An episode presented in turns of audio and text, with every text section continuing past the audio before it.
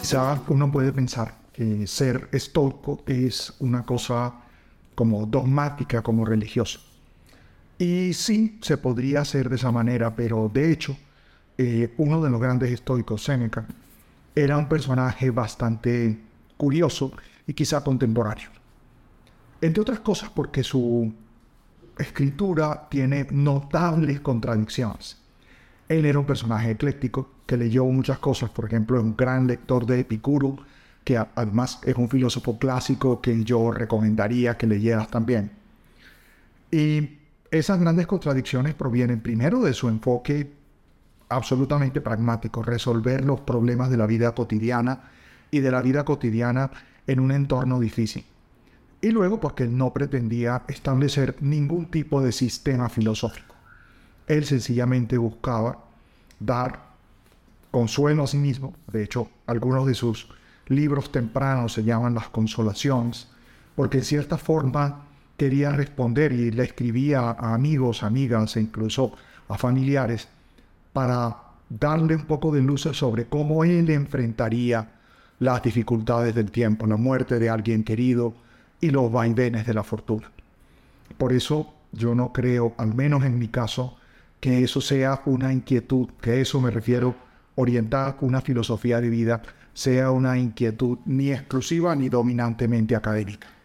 No comencé a leer sobre los clásicos, eh, los clásicos griegos primero y sobre, y sobre el budismo después, para una resolución de algún problema académico, sino precisamente cuando fui descubriendo en qué país nací, en qué país viví y cuando fui conociendo a través de la historia los tiempos de las naciones. Me explico más. Quizá para, para muchos de nosotros la realidad de enfrentar nuestro día está lleno o de optimismo por un lado o de negación. Optimismo porque los latinos tenemos una cierta tendencia, en este caso los hispanoamericanos, tenemos una mm, tendencia, quizá un poquito de herencia hispánica, a asumir de una forma mágica el destino y quizá pensar de forma ingenua que los problemas se, resuelven fácil. Lo, uno, lo que encuentra uno en muchas conversaciones sobre filosofía de vida, pretender que no nos va a costar esfuerzo tomar el timón de nuestra existencia y quizás soñar con que las circunstancias de nuestra época se van a resolver de una forma fácil. Eso no es lo real. Y yo lo descubrí por un doble camino. Y perdón por hablar en primera persona, pero como estoy hablando de por qué escogí ese camino, me parece interesante eh, manifestarlo. Sí que tenía una cierta curiosidad intelectual, pero indudablemente también me enfrenté a reconocer que los tiempos de las naciones son mucho más largos que los tiempos de la experiencia humana. Es decir, que esos problemas que nosotros vemos en nuestro país no son tan repentinos. Yo creo que mi país tiene una estructura política lamentable y terrible. Quizá agravada durante periodos particulares, y este momento lo considero un periodo particularmente difícil. Pero no es porque los anteriores hayan sido mejores. Estamos viviendo lo de hoy porque, como pasa en muchas historias de países, hay unas raíces históricas profundas. Cuando estuve en Ucrania antes de la guerra, también intentaba, estaba escribiendo un libro, pero también intentaba darle respuesta a lo mismo, por cómo otras naciones se enfrentan a historias tan prolongadas. Y la guerra ucraniana, hago este inciso, no es lo de ahora. Antes estuvo la revolución del Maidán, antes estuvo la revolución naranja, antes estuvo el sometimiento soviético con un estatismo atroz y con la gran tragedia de la hambruna causada por Stalin del Holodomor. Y antes estuvo la dominación zarista y este país lleva toda su vida enfrentándose a el otro país que es más joven que la propia Ucrania. Como dato anecdótico, el Rus de Kiev es previo al Gran Ducado de Moscú. Y sin embargo, Moscú considera que ese, ese territorio del cual proviene y lo antecede es territorio suyo. Todo esto para entender que los problemas de las naciones no son tan dramáticos así como nosotros lo vemos. Tan dramáticos me refiero con ocurrencias tempranas e improvistas. También es una metáfora de nuestra propia vida. Los problemas que enfrentamos hoy, las circunstancias que enfrentamos hoy, tienen historias más largas. Y también tomar el control de nuestra vida, cambiar un poco aquellas circunstancias que yo puedo cambiar, suelen requerir intervenciones largas y mucho tiempo. Suele requerir eso. Suelen requerir un trabajo continuado. Eso lo decían también los estoicos y lo recordaba Séneca, que como les digo, es un personaje ecléctico. Es un personaje que toma otras doctrinas filosóficas y las enfoca a la práctica, a lo de hoy. Él reconocía que, esa, que esas virtudes, ese desarrollo de las virtudes, si lo queremos llamar así, ese desarrollo de la filosofía que nos permite sobrevivir en un entorno difícil, el que nos toca a cada uno, requiere tiempo de desarrollo. Claro, también puedo no hacerlo, pero estaré enfrentado primero al vaivén de mi tiempo y segundo sufriendo por cada una de las circunstancias que amenazan la continuidad de lo que yo he logrado ya. Nos aterroriza ese miedo, saber que lo que consideramos seguro cambia. Eso nos lo enseña la política y la historia de los países permanentemente. Yo crecí muy cerca de Venezuela, crecí en la Guajira colombiana y conocí la Venezuela previa a Chávez.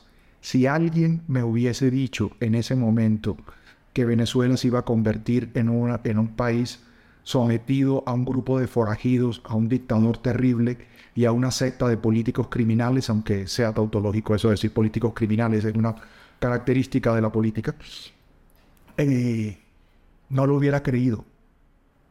La realidad es que se deterioró y se hundió muy rápido.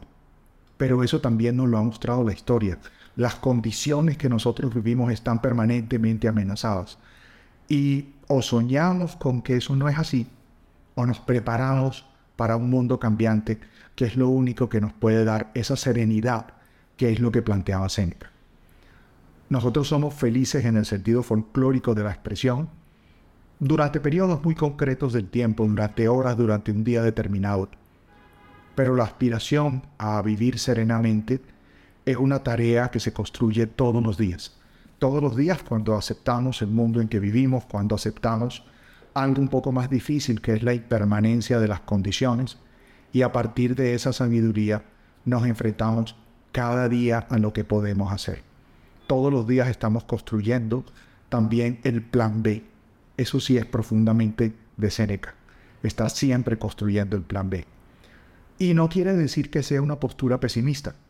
Posiblemente no es, no es sabido por todos, pero Seneca fue el tutor de Nerón y Nerón no fue un monstruo todo el tiempo. Inicialmente, incluso fue un gobernante relativamente balanceado porque acudía al consejo de los sabios. Después, ustedes ya lo saben, se convirtió en un personaje aterrador e incluso le solicitó a Séneca su suicidio, que él aceptó de manera tranquila viéndolo llegar. Buena parte de las últimas epístolas a Lucilio habla precisamente del suicidio racional, de descubrir cuál es el momento de terminar la vida y de descubrir también que hay un momento en que dejas de luchar por la existencia. Efectivamente, Séneca lo mencionaba de una forma dramática también. Lo colocaba como un reto que aparecía allí. Lo colocaba como ese análisis de la vida bien vivida que incluía asumir sus tragedias como parte de la existencia y forma de crecer. Pues Séneca era eso, un ecléctico coherente, un personaje que leía y que enfocaba precisamente su búsqueda a cómo lograr una vida más serena. Esa tarea, la tarea de una vida más serena, es la que uno quiere emprender cuando uno descubre que nuestras realidades son cambiantes, que la vida de pareja y la vida del amor no se mantiene continua y tienes que trabajarla todos los días, que pasas toda tu vida despidiéndote de circunstancias y personas que consideraste iban a ser eternas. Y pasas también toda la vida construyendo el modo de adaptarte mejor a lo que viene. Esa es una manera más aterrizada de ver el estoicismo. Quizá un poquito siguiendo el camino de Séneca, que además era el segundo hombre más rico de su época, por lo cual se le criticó ya en su momento y él se pasa todo el tiempo recordando que es no es tener dinero, esa cosa que genera tanta envidia en los países latinos, eh, sino el apego que sientas a él. Por supuesto, el dinero le generó un número importante de enemigos que también se unieron en el momento final de su existencia para ese complot que lo llevó a la situación final. Nuestra vida no tiene que ser tan dramática, tampoco somos las segundas personas más ricas del mundo, pero sí que el aprender a navegar por las dificultades de la historia y por las dificultades de nuestra pequeña historia es fundamental para mantenernos serenos, reconociendo el mundo real sobre el cual tenemos que vivir, porque es el que hay. Seguiremos leyendo así.